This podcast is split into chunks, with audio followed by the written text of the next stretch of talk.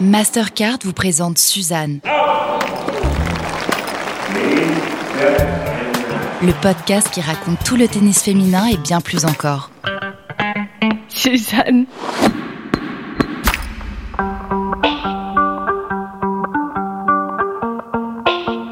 Dans cet épisode, on a décidé de sortir un peu de nos sentiers battus.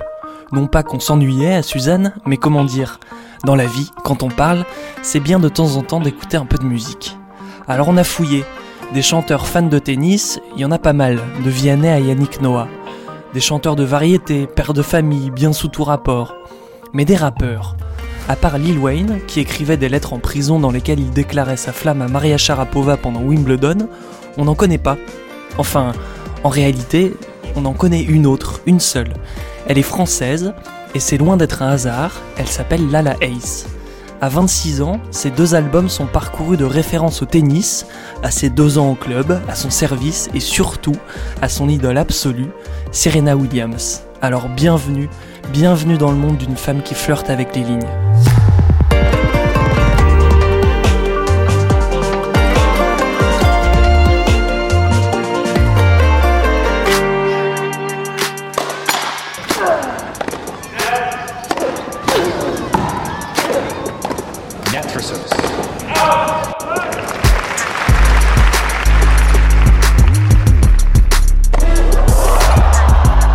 Quand on commence à jouer au tennis, il arrive toujours un moment où on se pose cette question c'est quoi mon coup préféré? Björn Borg, par exemple, il adorait son coup droit. La tension de sa raquette à 40 kg, du jamais vu dans les années 80, lui donnait une puissance sans pareille, qui gênait d'ailleurs son jeu au filet. Pour Roger Federer, c'est le slice de revers. Il estime l'avoir frappé au moins un million de fois et dit ceci c'est un geste logique pour moi. Stéphane Edberg, c'était la volée. Elle qui donnait l'impression à l'adversaire d'avoir déjà perdu le point alors que le service venait de partir de la Wilson du Suédois. Et puis, pour Goran Ivanisevic, c'était l'ace. Le coup le plus violent du tennis, qui s'exempte de plan de jeu, de gamme.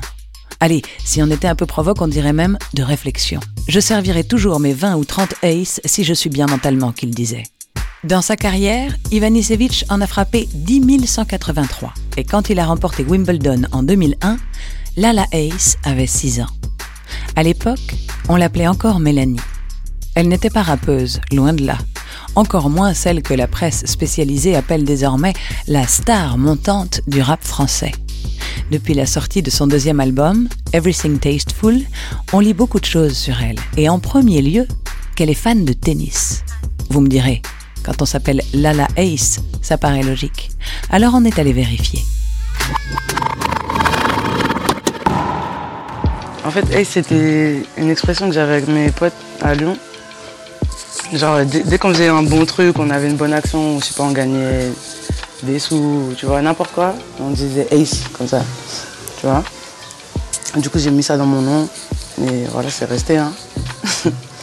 et tu vois, pour moi, c'est le meilleur coup un peu au tennis, tu vois, c'est le, le service sans retour, tu vois. C'est sans réponse, tu vois. Il n'y a rien à dire, en fait. une bonne punchline, c'est comme un ace. Tu vois, il n'y a rien à dire. Ça s'est passé devant toi. Des fois, même, tu n'as même pas le temps de voir ce qui s'est passé. Et tu réalises un peu après, tu vois, quelques secondes après, ce qui s'est passé. J'aime bien. On va dire, j'aimais bien jouer pendant des heures, tu vois, mais même sans forcément jouer des points ou quoi, tu vois, jouer des vrais matchs. Mais j'aimais bien, je voulais jamais m'arrêter en fait. des, fois, des fois, je jouais contre le mur aussi, toute seule, quand il voulait plus jouer. J'aime bien les gauchers en fait, parce que je suis gauchère. Donc tous les gauchers, je suis fan un peu. Donc Nadal, Chapovalov, tout ça. Donc je pense s'il y avait un, un jeu qui représente mon style, c'est le style d'un gaucher en tout cas.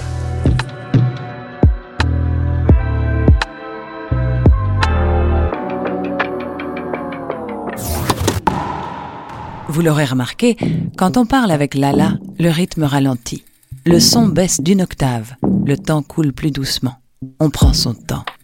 Un peu comme son rap en fait. Au début de sa carrière, Lala écrivait sous lean, un mélange de sprite et de codéine qui fait voir le monde en slow motion. C'était une concoction à la mode aux États-Unis, notamment consommée par Lil Wayne. Et si elle n'en prend plus aujourd'hui, elle l'a remplacée par la cigarette, sur laquelle elle tire régulièrement tout au long de l'interview. Alors le tennis, ça c'est ma mère qui m'a mis dedans. Tu vois, ma mère, elle est arrivée en France quand elle avait une trentaine d'années. Et elle connaissait pas le tennis, tout ça, tu vois. Mais je sais pas, euh, elle s'est mise dedans, elle s'est mise à regarder tout. Je crois qu'elle est jamais vraiment allée à un match d'ailleurs, tu vois. Et j'aimerais bien l'emmener un jour. C'est un de mes buts un peu. Et euh, mais voilà, elle s'est mise à fond dedans et tu vois, on tous les ans, on regardait Roland Garros chez moi. C'est comme la Coupe du Monde un peu. Et voilà, ça criait dans la maison, tout ça. Ma mère, elle prenait des jours de congé pour, euh, bah, pour pouvoir regarder les matchs. Tu sais, le matin, à Roland Garros, le matin, il y a les, il y a les interviews, il y a les coulisses, les trucs comme ça, tu vois. Donc elle se mettait devant et tout, elle regardait toute la journée. C'est parti pour la grande quinzaine du tennis. Le tournoi de Roland Garros a débuté ce matin. Premiers échanges à 11h. Les spectateurs ont pu découvrir le tout nouveau cours central. Il a été inauguré hier après un an de travaux. Alors je suis née à, à Bron, à Lyon, tu vois, c'est à côté de Lyon. À la maison, j'en avais deux frères et une grande sœur. Enfin, c'est moi la petite, tu vois, donc euh, c'est moi euh, genre celle qui fait des bêtises un peu, celle qu'on protège, tout ça, tu vois.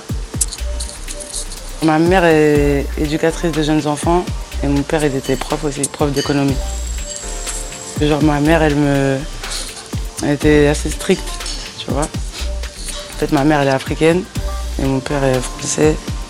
Et voilà, ma mère était un peu plus stricte, mon père était un peu plus cool. Mon père il était dur euh, avec l'école, tu vois. Euh, alors mon père il écoutait beaucoup de la chanson française, tu vois. Euh, Georges Brassens, Cabrel, des trucs comme ça. Et ma mère elle écoutait des chansons de Côte d'Ivoire, tu vois, de son village. C'est une BT. Donc elle écoutait ça. Après mes frères ils écoutaient du rap américain beaucoup et du zouglou, tu vois. C'est du- c'est de la musique ivoirienne aussi. Donc voilà, j'ai j'ai eu toutes les influences un peu.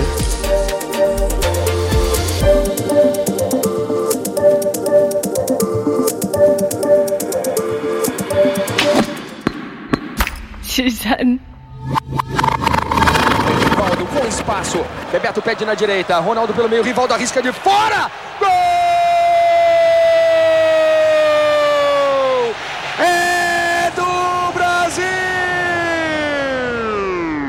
Au début, Lala voulait faire du foot. Et puis, la maman a dit non. Pas question que sa fille traîne avec trop de garçons.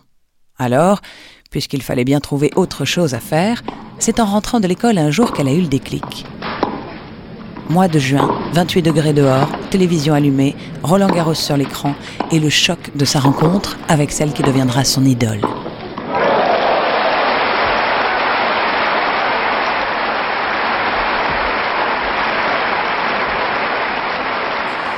Ça devait sûrement être un match de Serena Williams. Enfin, c'est ça, genre, qui me vient en tête en premier, tu vois. Mon oncle, il était fan d'elle, genre, mais il était amoureux carrément un peu d'elle, tu vois. Et du coup, je me rappelle de ça quand j'étais petite, il regardait ça, il était à, moitié in love, à moitié, supporter. Et ouais, ça m'a marqué. Il a appelé sa fille euh, Serena à cause d'elle. Tu vois, c'est de l'amour, ça. hein. Elle explose là, du coup. Ça bouillonne, ça râle, ça jette sa raquette, mais ça ne renonce pas. Aujourd'hui, en quart de finale. Oh là là, ce retour. Lève le point, hein, Comme, comme, si c'était. ouais. le match. Et là, il se vante, on dirait que, tu vois, il regarde Serena, on dirait que c'est sa, c'est sa meuf qui joue, tu vois. Puis après, c'était aussi, c'est la seule un peu qui, qui pouvait, euh, en qui on pouvait se reconnaître un peu, tu vois, parce que c'est la seule euh, femme noire, tu vois, dans le tennis.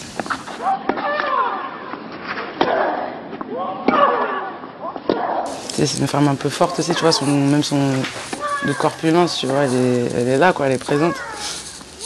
Je crois que ça m'a ça m'a un peu marqué l'esprit quand j'étais petite. Euh, quel échange Énorme.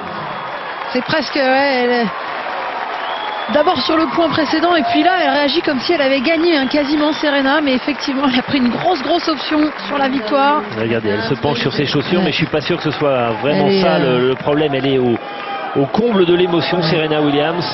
Et elle va surtout essayer de, de contenir cette émotion, récupérer. C'est encore que je voyais, mais que j'avais jamais vu, tu vois, à la télé comme ça, au tennis, dans un sport que j'aime, tu vois.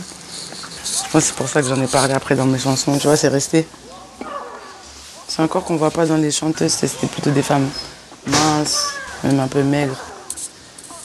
Et à part, tu vois, dans les clips de rap, à l'époque quand même, le rap américain, il y avait ce genre de corps, mais pas, mais pas, pas beaucoup, c'est vrai.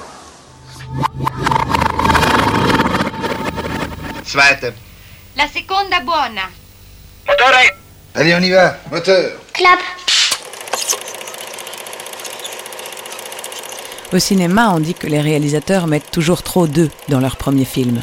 Trop de causes personnelles, trop de revendications, trop long, trop tout. Une première œuvre est souvent brouillonne parce qu'elle veut tout aborder, quitte à laisser de côté la logique. En chanson, c'est un peu pareil. Les premiers morceaux sont ceux qui dessinent les traits de l'artiste, ses appétences, ses destinations.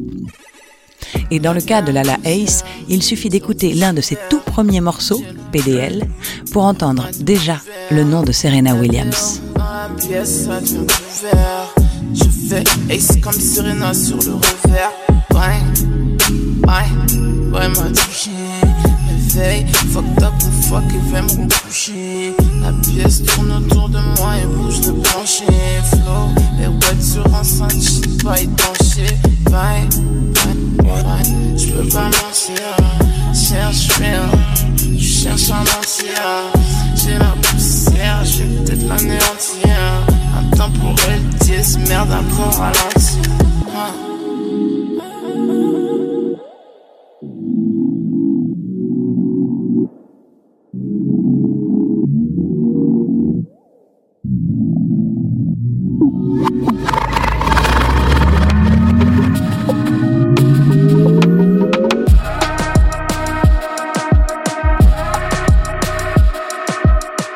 Un jour de 2019, un de ses amis lyonnais, Rolla, lui envoie, et c'est elle qui le dit, une prod qui tabasse. Il y a ces quatre notes de synthé, puis un kick agressif sur lequel elle décide de caler du lousi, le slang de Côte d'Ivoire. Ça donnera Serena Bocho, un hymne à sa muse.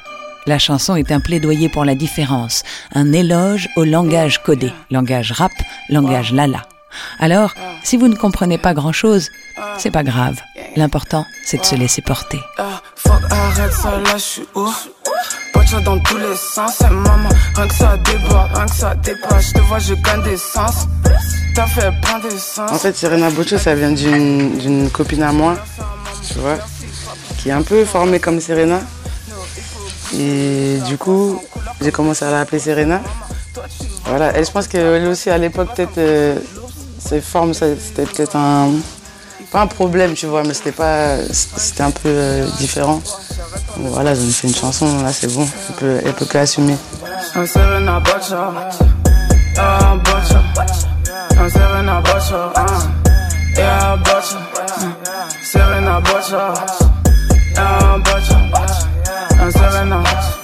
J'ai tous les versets bébé en Versace, versatile, j'ai le Versace mais je fume pas, j'ai juste pris ça si ça dit, j'ai les pièces comme Sanofi, et l'espèce comme Anna, t'as fait toc toc dans ma nuit, à son boulot en vie, je suis comme qui va là, ah ouais. Ok maman, yeah, fais-moi bisou, yeah, je sais je suis fraîche mais bon, là c'est mon yeah, de te complimenter, toi t'es vraiment pimenté, fuck les voisins, ils m'aiment pas ces bâtards, les murs ils veulent cimenter, à cause de ton bagin, ton Serena Baja, hum, elle a un baja, un Serena Baja, yeah, wow, yeah, Baja, un Serena Baja, hum, yeah, elle a un baja, ah, un Serena Baja, hum, yeah, Baja, un Serena,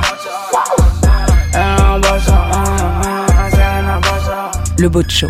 Lala en parlait déjà dans un autre morceau de son premier album, Le son d'après. Le titre s'appelle Wet Drippin'. Il a été écouté plusieurs millions de fois sur les plateformes de streaming. C'est le plus grand succès de la chanteuse. Et ça donne ça. Autre valorisé. Serena a servi la balle est dans mon corps, y'a plus qu'à envoyer. Alors ça, ça veut dire quoi? Bon, Bocho valorisé, c'est voilà, c'est tu vois, c'est les fesses, le derrière qui est mis en valeur, tu vois, sur le terrain. Serena servi, c'est une métaphore pour dire que tu, vois la, la, femme en face de moi m'a lancé la balle, tu vois, la balle est dans mon camp, maintenant c'est à moi de renvoyer. Tu vois, c'est à moi de marquer, tu vois.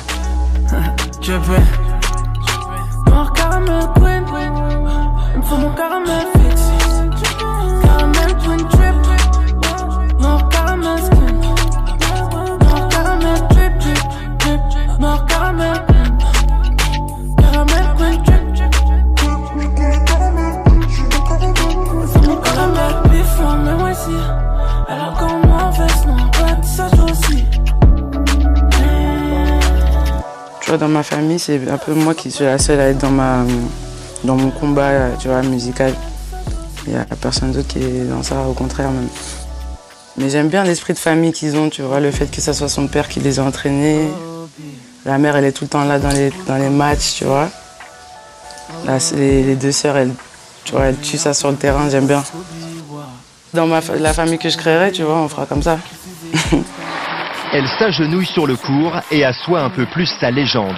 Depuis un an, Serena Williams domine sans partage le tennis féminin. Cet après-midi à Paris, l'américaine a remporté son 16e titre en Grand Chelem sous les yeux de son entraîneur français qui lui a même appris la langue de Molière. Ici beaucoup de temps, euh, je reste ici, je, je travaille ici, je, je pense que je suis parisien. Oui. Elle représente euh, la combativité, le fait de jamais lâcher. Là, elle a fait, je crois, elle a, elle a fait son millième match, je crois. Et voilà, le fait d'entreprendre d'autres choses, tu vois, d'être une femme vraiment active. Je sais pas, ça, inspire quoi. Je pense que ça, ça inspire tout le monde, ça pourrait inspirer tout le monde.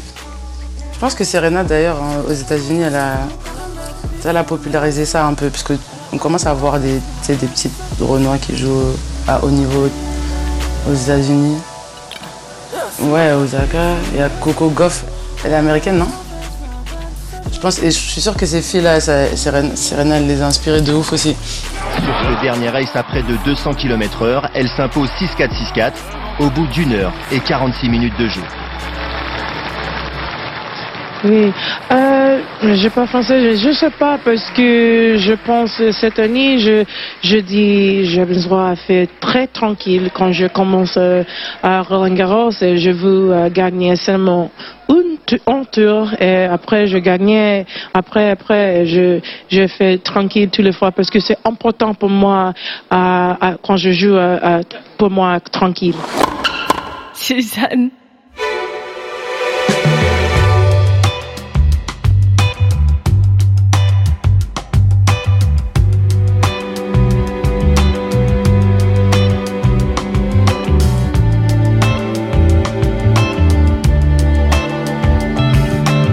Des épisodes marquants de la carrière de Serena, on pourrait en citer mille. Son premier grand chelem à l'US Open 1999 à 17 ans, ses quatre médailles d'or olympiques, dont trois en double avec sa sœur, son retour sur le circuit à 35 ans quelques mois après avoir accouché de sa petite fille, ou bien son engueulade mythique avec l'arbitre Carlos Ramos en finale de l'US Open 2019. Au milieu de tout ça, il y a l'épisode de la tenue Black Panther. En 2018, Serena débute son Roland Garros sur le Châtrier contre Kristina Pliskova. Quand elle arrive sur le cours, on entend une rumeur parcourir le public. Les commentateurs n'en croient pas leurs yeux. La cadette Williams porte une tenue complètement noire qui lui descend jusqu'aux chevilles et surtout, elle est moulante. C'est déjà arrivé une fois dans l'histoire du tennis, au premier tour de Wimbledon 85, quand l'américaine Anne White s'était présentée tout en blanc à la Véronique et Davina. À l'époque, le juge arbitre du tournoi lui avait ordonné de changer de tenue dès le lendemain. En 2018, c'est Bernard Giudicelli lui-même, président de la Fédération française de tennis, qui s'en mêle. Il dit Je crois qu'on est parfois allé trop loin. Cette tenue ne sera plus acceptée. Il faut respecter le jeu et l'endroit. Tout le monde a envie de profiter de cet écrin.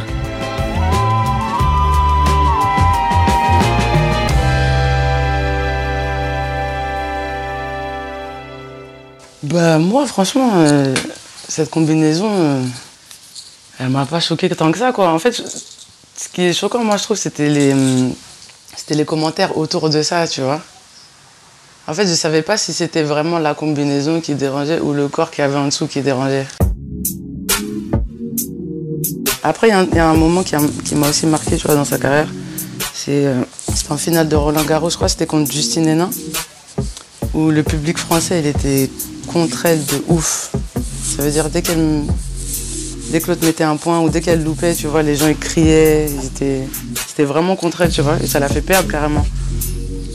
Je pense, en tout cas, on dirait que c'est ça qui l'a fait perdre, parce que dès que ça a commencé, c'est là qu'elle a commencé à perdre ses moyens et tout, tu vois. Et quand j'étais petite, j'ai vu ça, je me rappelle avoir vu ça, et, mais j'avais pas vraiment compris ce qui se passait. J'ai revu là récemment la vidéo, tu vois, et c'est clair que c'est. Tu vois, le public français, il est dur, hein. Et là, bah, ça n'a pas loupé. Hein. Ils l'ont vraiment fait perdre. Quoi. Après, tu sais, c'est... j'ai pas envie de voir de l'injustice partout euh, pour rien. Peut-être que ça aurait été une autre joueuse, ça aurait été pareil peut-être, tu vois. Mais c'est vrai que quand tu vois ça quand t'es petit, ou même maintenant, si tu regardes la vidéo, tu vas voir que c'est un peu, c'est un peu malsain, quoi. Tu vois, c'est bizarre de s'acharner autant contre quelqu'un. Un peu Justine Hénin, elle est même pas française, tu vois, elle est belge. Il n'y a pas de raison d'être autant derrière elle, en vrai.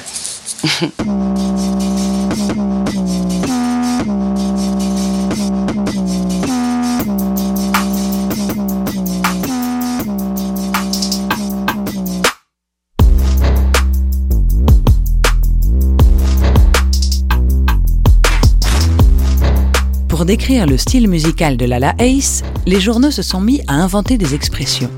Bah oui, comment décrire cette étrange lenteur dans un style que l'on caricature souvent pour son rythme de mitraillette?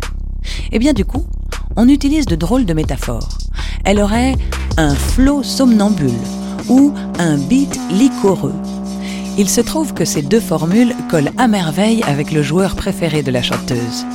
Il est noir, il est jamaïco-allemand et comme le disent les initiales de l'album Everything Tasteful, ET, il est l'extraterrestre ET du tennis.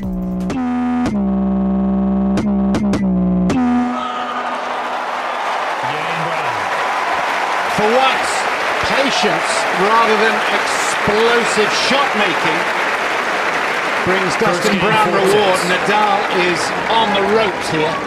Pour moi, l'extraterrestre du tennis, c'est Dustin Brown. En fait, il sort de nulle part des fois. Et voilà, il bat, il bat Nadal, il bat n'importe qui. Avec des techniques, euh, tu vois, pas conventionnelles, on va dire.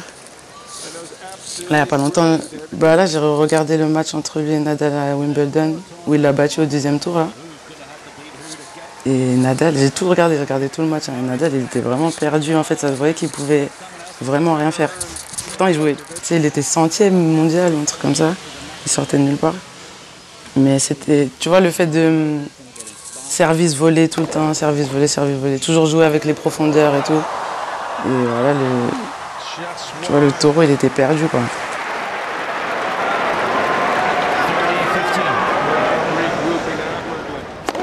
Net for service.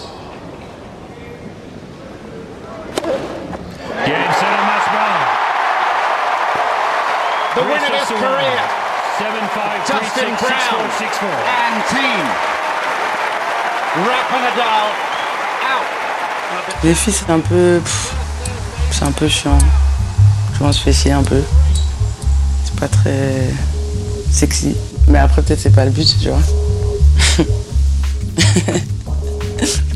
Mais j'aimais bien euh, Sharapova. J'aimais bien, tu vois. J'aimais bien son style. Je porte beaucoup de visières tu vois. Et j'aimerais bien faire euh, ma, ma ligne de visière, genre de casquette. Donc il y a ça un peu qui est resté sur le tennis. C'est les filles surtout qui portent les visières parce que tu vois, faut faire passer les cheveux et tout. Et moi, comme j'ai une grosse tête, les casquettes elles passent pas. En plus, j'ai des locks, tu vois. Donc une visière, c'est parfait.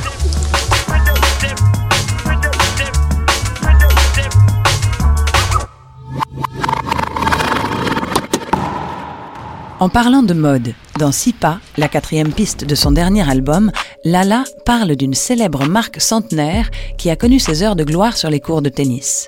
Au début des années 1970, Enrico Franche, le directeur général de la petite marque de vêtements Fila, tombe amoureux du jeu d'un jeune Suédois au tournoi de Monte-Carlo. Il s'appelle Björn Borg et il va amener la firme italienne tout en haut de Wimbledon, mais aussi tout en bas de Tupac ou de George Michael, plus précisément à leurs pieds.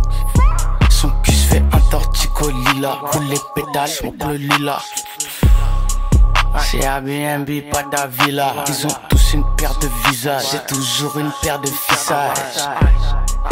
Mais avec du goût, pas de fila. Je suis avec. Non, ça, c'était pas. Euh, la petite punchline sur fila, c'était par rapport à. À un moment, il y a une mode un peu des, des, des meufs euh, qui mettaient des, des chaussures fila, là, les grosses chaussures de construction, tu vois Tu vois Et du coup, voilà, ça m'a un peu. Voilà, ça m'a fatigué les yeux en fait. On fait des tours, tous la fucking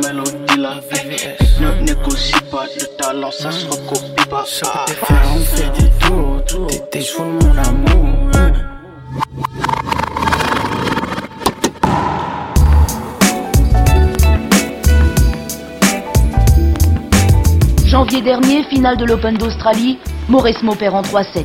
Mais entre les deux joueuses, le ton monte, Mauresmo révèle son homosexualité, Ingis ouvre les hostilités. Je sais qu'elle est venue ici à Melbourne avec sa petite amie. En fait, euh, elle est moitié homme. Mauresmo ne dit rien mais n'en pense pas moins. La Française préfère répondre sur le cours. Un mois plus tard, c'est la revanche à Paris. Là, c'est Amélie qui sourit. Quand on s'intéresse à ces textes, il y a une évidence qui apparaît. C'est discret, mais c'est dit quand même. Lala aime les femmes. Elle ne le revendique pas, elle n'en parle pas si on ne lui pose pas la question, mais c'est présent dans ses chansons. C'est juste un fait. Voilà tout. Alors, on lui a demandé si oui, des figures comme Navratilova ou Mauresmo ont pu l'aider à assumer son orientation sexuelle. Et le truc avec Mauresmo, c'est que l'époque, on se moquait un peu d'elle, tu vois. C'est euh, que c'est un peu un Golgoth, quoi, tu vois. Moi, je pense que, moi, en tout cas, dans mon expérience, la meilleure façon de le faire passer, on va dire, c'est de, de faire comme si c'était quelque chose de normal, tu vois, de naturel. moi, c'est comme ça que j'ai fait passer ça à ma famille un peu, parce que c'était pas forcément acquis. Tu vois, parce je viens d'une famille quand même africaine, tu vois, tradition africaine et tout, donc euh, le fait d'aimer les filles pour une fille, c'est bizarre quand même, tu vois. Si j'avais été un garçon gay, ça aurait été encore pire, je pense, tu vois. Mais en tout cas, bon, comment c'est passé, en tout cas dans ma famille, c'est à force de voir que. Tu sais, moi, je suis pas à le revendiquer comme ça, tu vois. J'aurais presque pas présenté de fille, enfin, tu vois, que quand c'était vraiment sûr. Donc. Euh, et puis j'ai toujours été un peu comme ça, tu vois, quand j'étais petite, un peu garçon manqué et tout. Donc euh, je pense qu'ils ont toujours senti ça, mais au bout d'un moment. En fait, tu sais, ils l'ont appris avec ma musique. Hein. Ma mère, elle m'a. Elle arrêtait pas de me poser des questions et tout. À chaque fois, je disais non, non, non. Et un jour, je suis rentrée chez moi, je rentrais de soirée, j'étais fatiguée. elle m'a dit, mais toi, c'est comment en fait? T'aimes quoi en fait? Et là, je lui ai tout dit, tu vois. elle m'a dit ça, hein, vraiment. Elle m'a dit, mais toi là, c'est comment? Parce que je suis arrivée, tu sais, j'étais habillée genre en baggy, tout ça. Puis je vivais plus trop chez moi, donc elle me voyait plus trop. Et elle m'avait arrivé comme ça, elle m'a dit, mais attends-toi là. et voilà, je lui ai parlé, on a parlé pendant longtemps, mais en vrai, elle a, bien pris, tu vois, au final. Parce qu'elle voit que c'est. Enfin, c'est comme ça quoi, en fait, tu vois, je fais pas. Moi, j'ai pas, pas choisi ça, en fait. C'est juste. C'est un fait, ça change rien, tu vois. C'est pas. J'ai pas marqué sur ma carte d'identité, c'est juste comme ça, quoi. C'est une préférence, c'est comme si des gens qui aiment le bleu ou le vert, euh, tu vois. Ils n'ont pas choisi comme ça.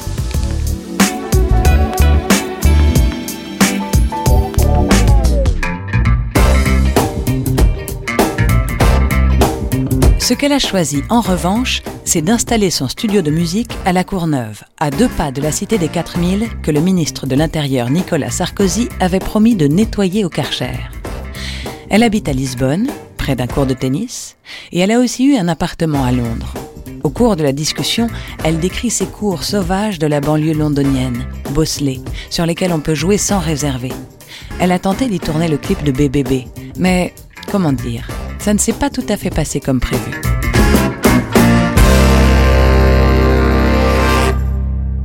fait chercher un terrain en herbe justement, tu vois, avec une belle herbe bien verte, pas de trous et tout.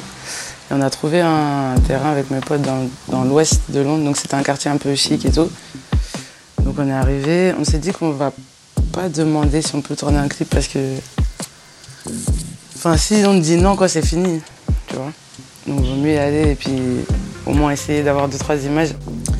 Du coup, on a commencé à jouer au début, tu vois, on a payé et tout le cours.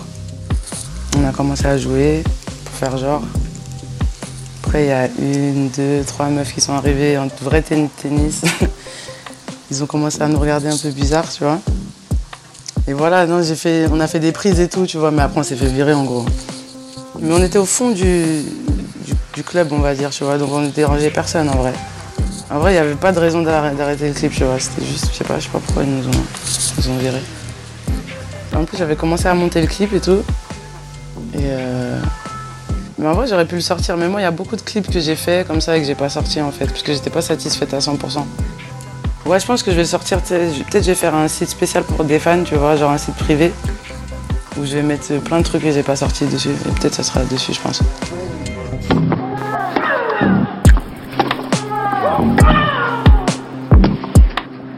J'ai fait un son là récemment. C'est un son qui est pas sorti encore, un son un peu reggaeton.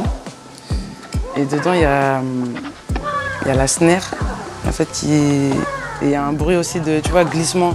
Tu vois quand il glisse sur, le, sur la terre battue? Ben, Ce son, et puis il y a un son de, de genre de quelqu'un qui tape la balle et il y a un cri d'une meuf qui crie genre. Je crois que c'est.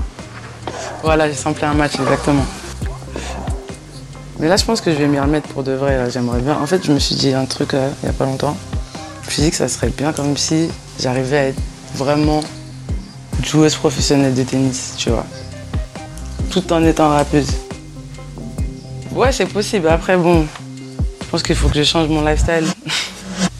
Il faut que je change beaucoup de choses dans mon lifestyle, mais je pense que ça serait cool, ça serait lourd. Pour de vrai, pour de vrai, je te jure. Vraiment. Mais en fait, faut, faut, que je me pose, faut que je réfléchisse vraiment à comment je peux faire le truc, en fait. Parce que celles qui jouent là, à haut niveau, elles jouent depuis qu'elles sont petites. Elle joue tous les jours, des 8 heures par jour, tout ça. Mais je me dis que c'est pas. C'est possible, en vrai, si, tu veux vraiment. Parce que il y a bien des joueuses de tennis là qui peuvent se dire ok je vais être rappeuse, tu vois. Moi aussi je peux me dire ça. Pas aujourd'hui, j'ai pas de niveau là tout de suite. Mais si je m'y mets, franchement je peux. En fait, je, je, me dis je regarde tellement de, tellement de matchs de tennis que Net Tu sais, c'est déjà tout dans ma tête en fait, tu vois. Je sais pas si ça marche vraiment comme ça, mais on va voir. 40, 30. Si je pouvais jouer dans un tournoi là direct, je pense Roland Garros en direct. Et j'aimerais bien, mais j'ai jamais joué sur l'herbe. J'aimerais bien essayer. Ouais, voilà, mais je vais taffer, t'inquiète. Dans 5 ans, on reparle. Ah, c'est fini. C'est fini le soulagement et euh, le cri de, de, joie de Serena euh, Williams qui a dû batailler hein, dans ce, ce, premier tour. Pour euh, elle, sans doute difficile. Un, un test réussi pour euh, rentrer dans le tournoi de, de, Roland Garros. Ouais, voilà, mais je vais taffer, t'inquiète. Dans 5 ans, on reparle. Suzanne.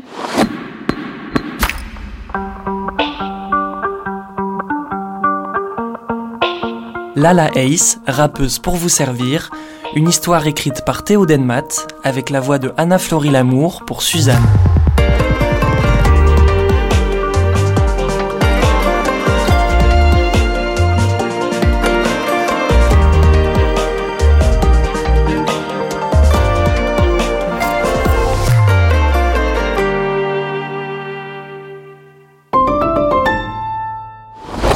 Mastercard vous a présenté Suzanne.